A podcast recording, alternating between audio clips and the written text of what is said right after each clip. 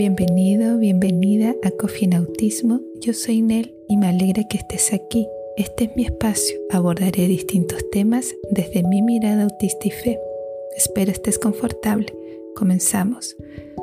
En el episodio de hoy quisiera compartir sobre ser mujer y ser autista, en el sentido de la construcción social de género describir aquellas características, expectativas y valores que se le atribuyen a las mujeres, incorporando mi experiencia y mi perspectiva. Quiero centrarme en dos características que me provocan mucho conflicto. Uno, una mujer es multifuncional, puede realizar varias cosas al mismo tiempo. En mi caso no es así, requiero focalización y concentración en las actividades, ir de una a una invirtiendo el tiempo necesario para lograr finalizarlas. 2. Una mujer que es multifuncional denota que es rápida y algo que siempre procuro ocultar es mi lentitud, sobre todo lo relacionado a lo doméstico. En mi hogar realizo las actividades necesarias, en mi espacio íntimo mi esposo participa, ambos hacemos lo mejor posible por nuestros hijos. El detalle es que a raíz de mi estructura cada día realizo las mismas en un mismo orden. Cambiarme es difícil, la desventaja hay espacios que están fuera de mi vista. No quiero decir que descuido, pero quedan sin hacer, sin limpiar muchas veces. Por un lado, soy estructurada, puedo ir al detalle, pero por otro lado, tengo actitudes desorganizadas. Me provoca harta frustración porque batallo con que una mamá debe suplir las necesidades, debe mantener impecable el hogar un espacio ordenado y limpio es calidad de vida también. No hay discusión en ello. La verdad, no me gusta sentirme atrapada en el quehacer doméstico, restando tiempo a lo importante, invertir en los temas de mi interés. Tiendo a caer en comparaciones, un grave error. Más en estos tiempos que se desconstruyen paradigmas, podría decir, lo deberías tener superado. Cada quien hace lo mejor que puede. En la práctica no es así. No quiero justificarme, justificar mi flojera, título que me he ganado con altos honores. El entorno genera mucha presión y desde muy pequeña lo he experimentado. Sobre mi lentitud, un claro ejemplo es tratar de pagar un negocio con tarjeta. La cajera toma la máquina de mis manos y realiza ciertos pasos. Entiendo que se requiera rapidez, alguien más espera. En el ejemplo que estoy dando no era así. No había una fila, no había alguien esperando, simplemente una cliente lenta. Es cansador sentir internamente que vas rápido y exteriormente no se plasma y para quienes consideran, valoran la producción y rapidez les causa molestia. Eso es notorio y para mí es muy vergonzoso. En sesiones con mi psicóloga hemos tratado el tema. Ella me ha aconsejado sobre empoderarme en mi autismo, lograr decir, sí, soy lenta, especialmente si estoy contribuyendo en alguna actividad, participando, intentando a mi ritmo, pero intentando. No debería ser un problema, pero sí lo es. Ahora entiendo sobre dificultades motrices, disfunción ejecutiva que explican en gran parte mi paso de caracol. Provengo de un entorno familiar donde las mujeres multifuncionales sobresalen. Era y es una forma de interacción relevante, las conversaciones triviales sobre los hijos, pelar papas a la velocidad de la luz, son mujeres extremas.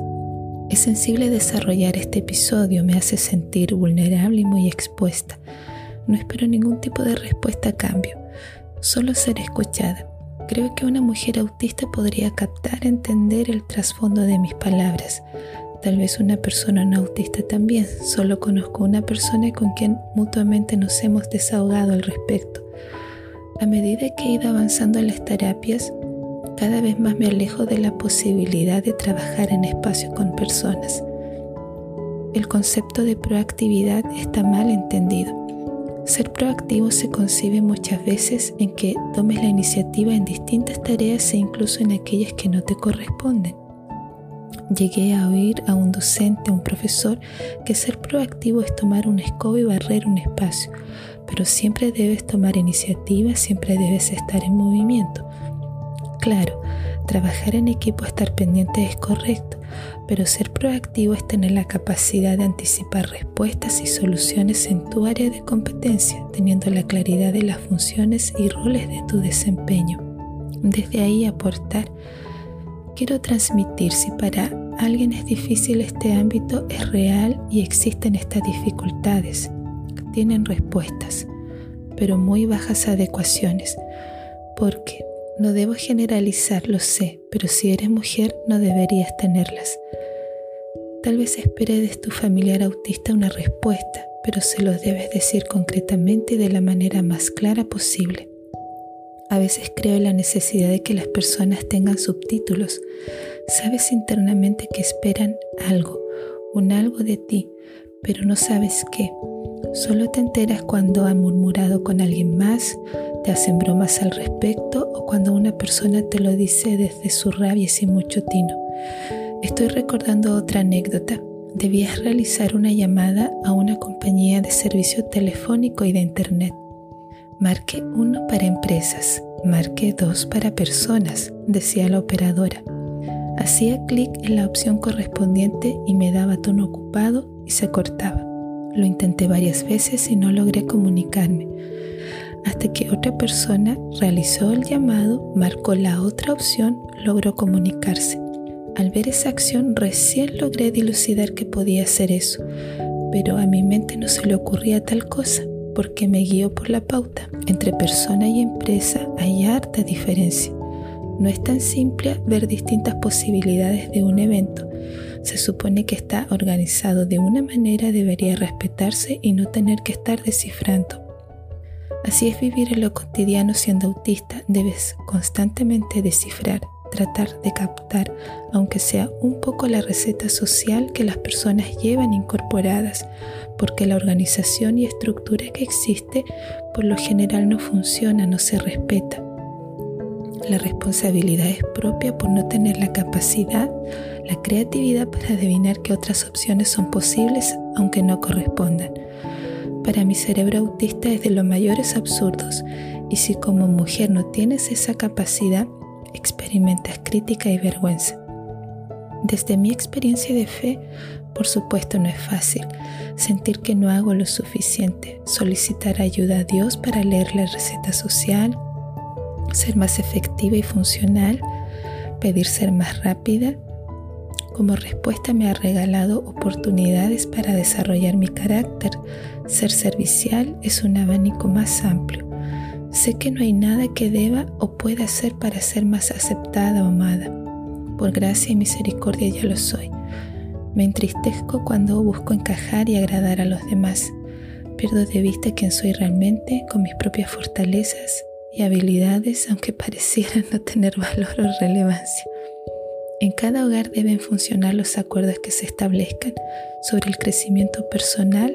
Lograr un espacio adecuado donde desarrollar los temas de interés es una meta.